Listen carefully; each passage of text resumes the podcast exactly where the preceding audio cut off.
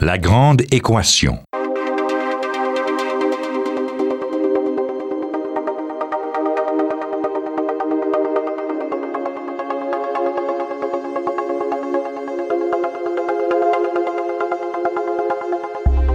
Ici Normand Mousseau.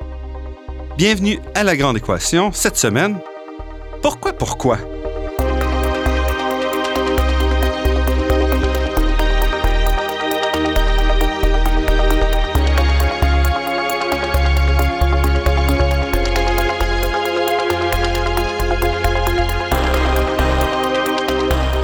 On sait que les enfants doivent découvrir le monde qui les entoure et essentiellement travailler à se construire un modèle rationnel qui va leur donner un certain contrôle sur leur environnement.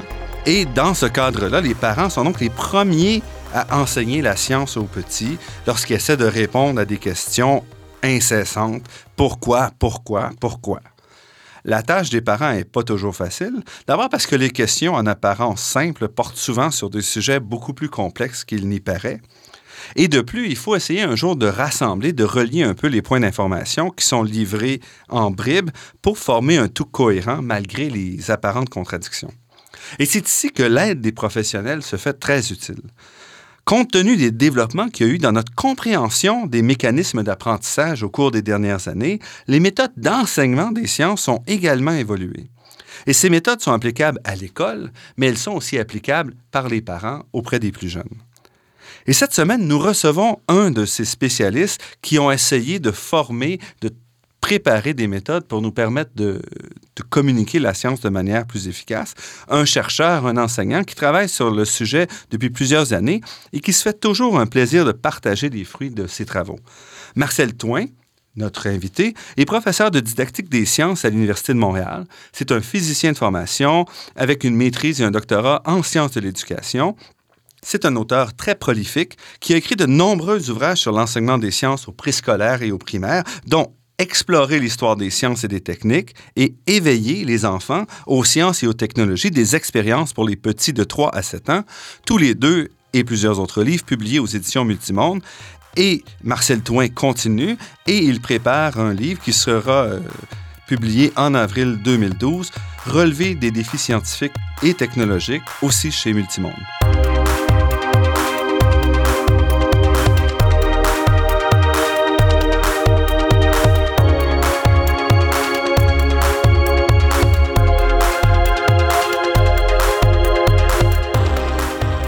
Marcel Toin, c'est un plaisir de vous accueillir. Ben, c'est un plaisir d'être avec vous, merci. Vous vous intéressez à l'enseignement des sciences et des technologies, mais contrairement peut-être à la plupart de vos collègues qui ciblent le secondaire, le collégial, l'universitaire, vous vous intéressez plutôt à communiquer la science aux plus petits. Pourquoi? Oui, bien moi, personnellement, j'ai toujours été convaincu que les sciences euh, peuvent passionner les enfants de tous les âges, en fait, euh, dès l'âge même de 4 ou 5 ans. Il y a énormément d'activités qui leur sont euh, accessibles et il y a beaucoup de découvertes qu'ils peuvent faire. D'ailleurs, certains résultats de recherche dans le domaine de l'enseignement des sciences montrent qu'il est important de commencer le plus tôt possible. Parce que ces recherches nous démontrent que les sciences, finalement, c'est un peu comme la musique. Si on ne commence pas très tôt, on sera peut-être capable plus tard dans sa vie de se débrouiller, d'arriver à réussir les cours qui seront plus tard exigés au secondaire et même euh, au cégep, par exemple. Mais on ne deviendra peut-être jamais un véritable passionné des sciences. Il n'y a pas de musiciens dans l'orchestre symphonique qui ont commencé à faire de la musique à 15 ans ou à 16 ans. Euh, c'est trop tard pour développer une passion. Euh, il faut vraiment commencer beaucoup plus jeune quand on est encore euh, préscolaire dans le cas de, la musique classique. Et il, il semblerait que ce soit un peu la même chose en sciences pour développer une passion, un intérêt vraiment durable pour la physique, la chimie, la biologie ou d'autres domaines scientifiques. Il est important que les, les enfants soient mis en contact avec divers phénomènes, avec euh, diverses expériences le plus tôt possible et qu'il puisse euh, s'ouvrir l'esprit et développer en même temps un esprit euh, critique et un esprit scientifique. Mais quand on parle, par exemple, de musique ou de, de musique classique, on sait qu'est-ce que ça veut dire. Ça veut dire un enfant qui va avoir des cours, qui va pratiquer une demi-heure, une heure, deux heures par jour. Qu'est-ce qu'on entend quand vous dites c'est important qu'un jeune soit aussi euh, formé à la science? Est-ce qu'on parle euh, être capable de résoudre les équations? Qu'est-ce qu'on veut dire ici?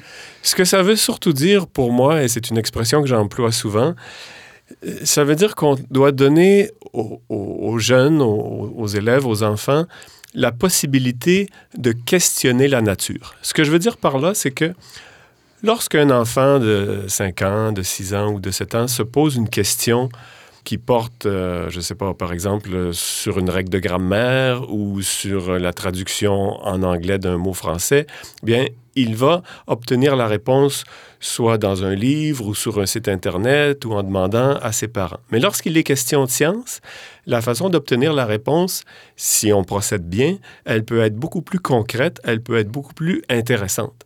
Si un enfant se demande est-ce qu'une plante a besoin d'eau, bien, il peut faire l'expérience lui-même. Il peut prendre deux plantes, en priver une d'eau et arroser l'autre régulièrement, et il va se rendre compte que le résultat ne sera pas du tout le même. S'il se demande si la plante a besoin de soleil, la même chose. S'il se demande si elle a besoin d'engrais ou si elle est influencée par la température, et etc. Donc, dans tous ces cas, et je pourrais donner de nombreux autres exemples dans, toutes les sciences, dans tous les domaines scientifiques, c'est la nature qui lui répond, c'est-à-dire que c'est l'enfant qui va faire une expérience, c'est l'enfant qui va faire une manipulation, qui va prendre du matériel simple qu'on va mettre à, sa disposition et qui va pouvoir trouver des réponses à ces questions. Donc, il va se rendre compte finalement que par nature, les sciences sont expérimentales, sont beaucoup plus concrètes et sont basées sur des observations qu'il peut faire lui-même et non pas des réponses qui sont écrites ou qui lui sont données oralement.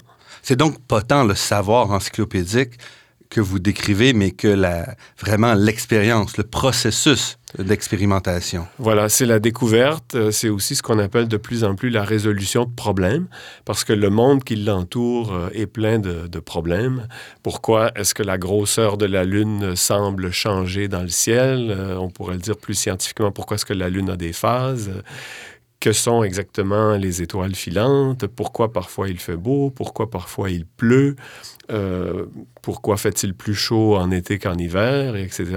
Donc, le monde qui entoure euh, l'enfant et, toute personne euh, est, plein de questions et le moindrement que l'enfant est curieux, bien, il va vouloir trouver des réponses, mais plusieurs de ces réponses pourront être trouvées justement par des manipulations, par des expériences pour lesquelles, bien sûr, il aura besoin d'être guidé par un enseignant, une enseignante, un parent, un, animateur dans, dans un centre de loisirs. Mais en étant bien guidé, il pourra trouver par lui-même des réponses à un grand nombre de ces questions.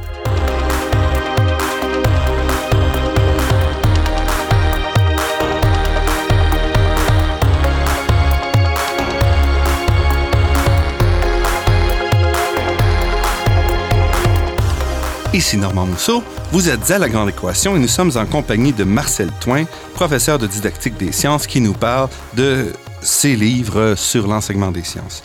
Donc, on trouve déjà de nombreux livres d'expérience et de sciences pour enfants dans les librairies. Pourquoi est-ce que vous avez écrit à ce moment-là Éveiller les enfants aux sciences et technologies?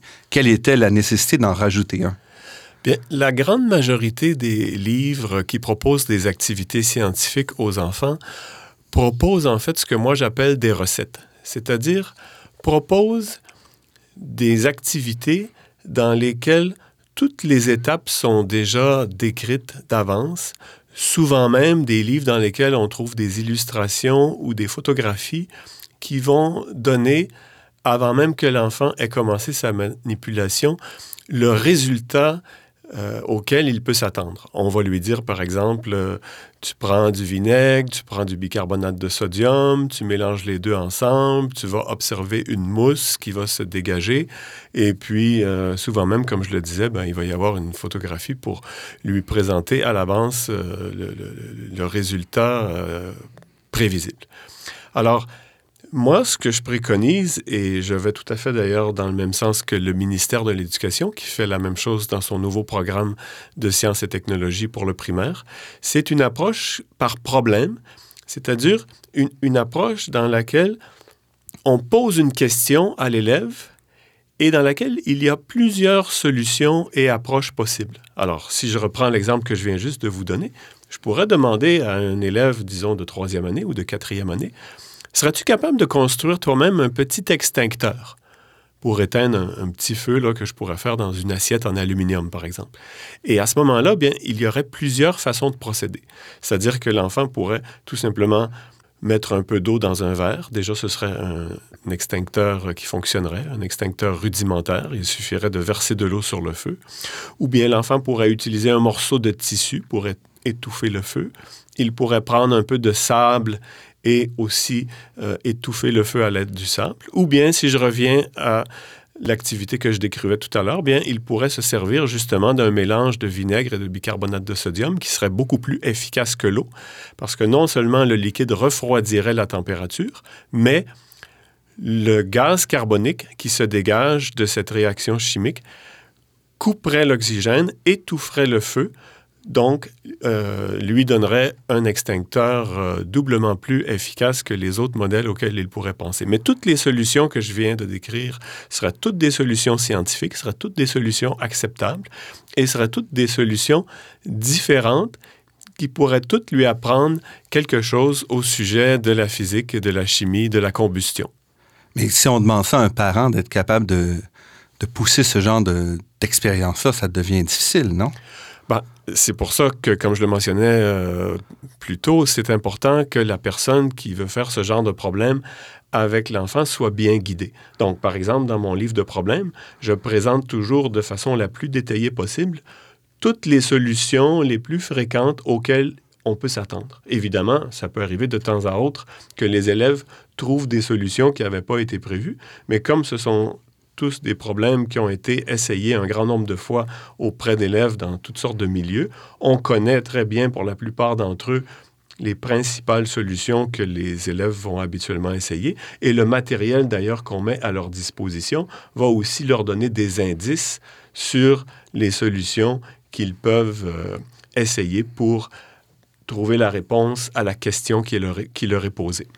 Et ça, vous répétez un peu cette même approche à un niveau plus élevé, plus euh, complet, si on veut, dans votre livre Enseigner les sciences et les technologies aux préscolaires et aux primaires, où là, vous vous adressez directement aux enseignants dans le domaine. Oui, alors effectivement, lorsque nous formons à l'Université de Montréal, et c'est un peu la même chose dans toutes les universités, lorsque nous formons les futurs enseignants qui auront à enseigner eux aussi les sciences et la technologie au primaire, parce que la science et la technologie fait partie de l'ensemble des matières qu'ils doivent enseigner, bien, nous les formons aussi dans un atelier, dans un petit laboratoire où une grande partie du temps est consacrée justement à résoudre des problèmes. Donc, euh, la meilleure façon, je pense, de former des gens à enseigner les sciences, c'est de leur faire vivre eux-mêmes des problèmes très semblables et dans certains cas euh, plus ou moins identiques à ceux qu'ils auront plus tard à proposer à leurs élèves. Et ce que je constate personnellement, et, tous les autres professeurs et chargés de cours qui travaillent avec moi pourraient vous dire la même chose, c'est que les étudiants, les futurs enseignants s'amusent énormément à étudier, à travailler, à apprendre euh, l'enseignement des sciences de cette façon. Et même dans certains cas, ils ont beaucoup plus l'impression de, de jouer que, que d'être à l'université. Et il arrive souvent qu'on doive leur dire à la fin du cours, bon, ben malheureusement, là, il y a un autre groupe qui s'en vient, il est temps de sortir de l'atelier parce qu'ils sont trop passionnés par l'expérience ou le, ou le défi qu'on leur a proposé, qui peut consister, par exemple, à, fabriquer un avion, un parachute, une tour la plus haute possible, une catapulte ou quoi que ce soit. Et euh, ils auraient le goût, s'ils le pouvaient, de, de, passer encore euh, quelques heures à, à perfectionner leur, leur, dispositif. Donc, je crois qu'ils développent un peu la même attitude qu'on souhaite qu'ils développent plus tard euh, auprès des élèves avec qui ils travailleront, à qui ils enseigneront. Et est-ce que vous sentez que les enseignants sont, un, si on veut, un blocage, parfois un obstacle à l'enseignement des sciences au primaire? Parce que c'est souvent ça qu'on qu dit. Oui, bien, effectivement, euh, je crois qu'un assez grand nombre des enseignants qui ont été formés il y a plusieurs années et qui sont actuellement dans le milieu scolaire ne sont peut-être pas tellement intéressés par les sciences et n'en font pas malheureusement autant qu'ils devraient en faire avec leurs élèves. Est-ce que c'est un manque d'intérêt ou euh, plutôt des gens qui sont pas très à l'aise avec le, développement? Je crois que c'est plutôt le fait qu'ils ne sont pas très à l'aise et que dans leur formation reçue il y a plusieurs années, il n'y avait peut-être pas justement, comme maintenant, de cours sur l'enseignement des sciences ou de cours de didactique des sciences qui étaient obligatoires. Par contre, ce que les commissions scolaires et les écoles nous disent, c'est qu'ils constatent que les choses changent depuis quelques années et que les cours d'enseignement des sciences au préscolaire et au primaire que nous avons mis sur pied euh, à l'Université de Montréal aident beaucoup les enseignants justement à se sentir plus à l'aise et à avoir le goût de faire davantage de sciences avec, avec leurs élèves. Il y a même certaines écoles dans lesquelles euh, on nous dit qu'il y a vraiment des, des, enseignants qui sont, qui sont passionnés par la science et la technologie et qui en font même plus que ce qui est exigé par le ministère et qui vont trouver des façons pour intégrer des, des matières comme l'univers social ou les mathématiques ou même un peu de français et qui vont euh, intégrer le plus possible de disciplines scolaires autour de thèmes scientifiques et autour de projets scientifiques.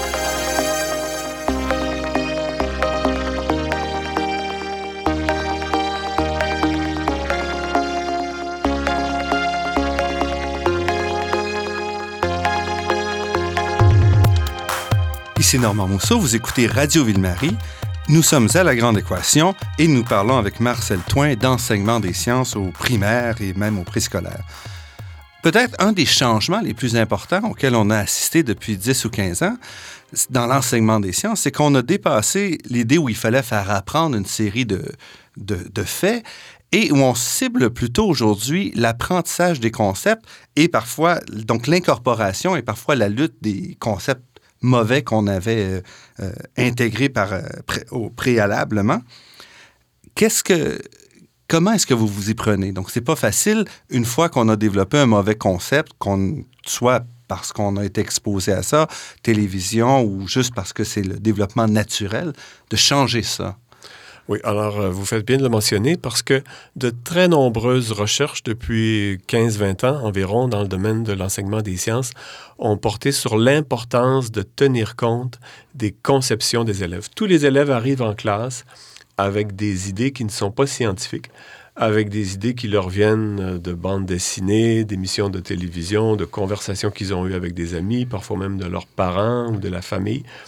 Et les recherches ont montré que si on ne tient pas compte de ces conceptions, si on ne prend pas la peine de bien les identifier, euh, l'enseignement risque fort d'être euh, inutile. Pouvez-vous juste donner un exemple? De... Oui, un exemple qui est très amusant, c'est que si un élève est convaincu, par exemple, qu'un poisson euh, respire avec des poumons, bien, vous aurez beau lui faire faire une dissection dans laquelle vous lui montrez que le poisson a des branchies, quelques semaines plus tard, il, il aura simplement ajouté les branchies à sa conception du système respiratoire. Donc, le poisson va être devenu un monstre. Donc, sans retirer les poumons. Qui, en plus de ses poumons, va avoir des branchies qu'il conçoit comme une espèce de filtre pour amener l'air ou l'oxygène euh, jusqu'au jusqu'au poumon. Alors, des conceptions de ce type, euh, il y en a dans tous les domaines. Par exemple, bien des élèves pensent que les saisons sont causées par la distance entre la Terre et le Soleil. Bien des élèves pensent qu'en été, la Terre est beaucoup plus près du Soleil. Euh, qu'en hiver. Et bon, ils ne pensent pas à l'hémisphère sud euh, dans lequel les saisons sont inversées et ne réalisent pas que leur, que leur conception ne tient pas. Ou encore, euh, beaucoup d'élèves vont penser que les nuages sont de l'eau à l'état gazeux plutôt que d'être de fines gouttelettes d'eau parce qu'on leur donne souvent les nuages comme étant un exemple de, de vapeur d'eau. Donc, encore une fois, la première étape lorsqu'on travaille avec des élèves, c'est de savoir ce qu'ils pensent, c'est d'identifier quelles sont leurs conceptions et par la suite de leur proposer des problèmes, de leur proposer des activités, même dans certains cas de leur proposer des lectures ou des recherches, souvent après avoir fait une activité de résolution de problèmes et une manipulation, pour que peu à peu les élèves se rendent compte que ces conceptions non scientifiques qu'ils avaient toujours crues bonnes doivent céder la place à des conceptions plus scientifiques, à des conceptions ça, un, plus modernes. C'est très difficile de faire des changements. On le voit même dans des tests dans les universités où après un bac dans une discipline, les gens restent avec les mêmes préconceptions, mauvaises conceptions qu'ils avaient trois ans plus tôt, malgré des heures et des heures de travail. Oui, donc c'est un travail à long terme, c'est un travail qui se fait très, très graduellement et c'est un travail qui nous montre d'ailleurs l'importance de faire les, des sciences à tous les niveaux scolaires de façon toujours graduellement de plus en plus euh, euh, complexe. Euh, un peu comme on le fait en mathématiques, comme on le fait en français, comme on le fait dans toutes les autres matières. Alors, évidemment, ce n'est pas une seule expérience, un seul problème, une seule manipulation qui miraculeusement va faire passer les élèves d'un ensemble de conceptions non scientifiques à des conceptions qui sont parfaitement scientifiques. Euh, de la même façon qu'en mathématiques, on ne comprend pas la notion de fonction ou la notion d'équation après quelques exercices seulement et qu'il va falloir, dans certains cas, plusieurs années pour que tous les tenants et aboutissants soient vraiment bien compris. Ben, c'est la même chose en sciences. C'est un travail qui se fait graduellement en commençant avec les concepts euh, scientifiques et les conceptions les plus fréquentes au début du primaire et en allant graduellement vers euh, des concepts et des conceptions peut-être euh, plus exigeants, plus difficiles à, déloger là, pour le cas des conceptions difficiles à modifier. Donc, vous appuyez certainement le nouveau programme du gouvernement, au moins au primaire, dans l'approche des sciences.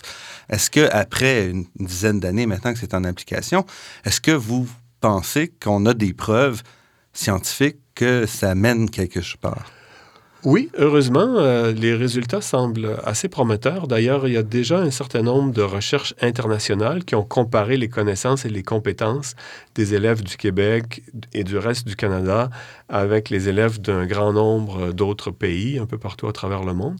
Et dans ce genre d'études, vers la fin du primaire, les élèves québécois notamment se classent toujours euh, relativement bien euh, et nous pouvons en être fiers. Je crois que la formation scientifique qui se donne aux primaires, euh, malgré le fait que certains enseignants aient encore des réticences et n'en font peut-être pas autant qu'on pourrait le souhaiter, euh, elle est quand même relativement... Mais ils se classaient déjà bien avant. Donc, est-ce qu'on a vraiment... Est-ce qu'il y a eu un changement? Est-ce qu'on voit que les étudiants, les élèves qui sortent du primaire ont gagné quelque chose à ce point? Oui, euh, ben, d'abord, euh, il est intéressant de noter qu'au moins on, ne on, ne recule pas, mais ils avancent aussi pour ce qui est de certaines compétences, notamment pour une compétence comme celle dont je parlais tout à l'heure, qui est la résolution de problèmes de nature scientifique et de technologique, et aussi pour une compétence telle que la communication. Donc, on constate que nos jeunes sont plus à l'aise que dans d'autres pays pour comprendre et pour s'exprimer en utilisant un vocabulaire qui soit relativement scientifique avec des mots quand même qui sont à, leur portée là, pour des élèves de leur âge. Donc, euh, l'épreuve reste encore à faire pour le secondaire. Euh, il est encore un peu trop tôt pour dire si la réforme va nous donner des résultats aussi satisfaisants quand nous serons rendus vers la fin du secondaire. Est-ce qu'ils ont, à la fin du primaire, une meilleure relation, une meilleure perception des sciences peut-être qu'ils avaient? Est-ce qu'on on sait ça? Ben, mon impression, quand je vais dans le milieu scolaire, quand je vais dans les écoles et puis quand je parle à des enseignants, c'est que oui, effectivement, les élèves aiment bien cette approche. Les élèves aiment bien que les sciences leur soient proposées comme des défis comme des activités euh, qui ont un côté ludique, qui ont un côté euh, amusant, qui peuvent même, dans certains cas, avoir un côté compétitif avec les autres élèves. Et c'est dans le sens, d'ailleurs, dans lequel je travaille avec mon ouvrage qui sortira dans, quelques temps, le relever des défis scientifiques et technologiques. Je me suis rendu compte que euh, cette approche, elle est, très populaire. Donc, j'essaie d'alimenter le plus possible les enseignants et le milieu scolaire pour faire encore plus d'activités qui vont aller dans, dans ce sens de, de véritables défis qu'on pourra, leur, qu'on pourra leur soumettre. Marcel Toin, professeur de didactique des sciences à l'Université de Montréal, auteur, je le disais, de plusieurs livres dont Explorer l'histoire des sciences et des techniques et Éveiller les enfants aux sciences et aux technologies, des expériences pour les petits de 3 à 7 ans, publié chez Multimonde. Marcel Toin, je vous remercie pour euh, cette entrevue. Merci, c'était un plaisir.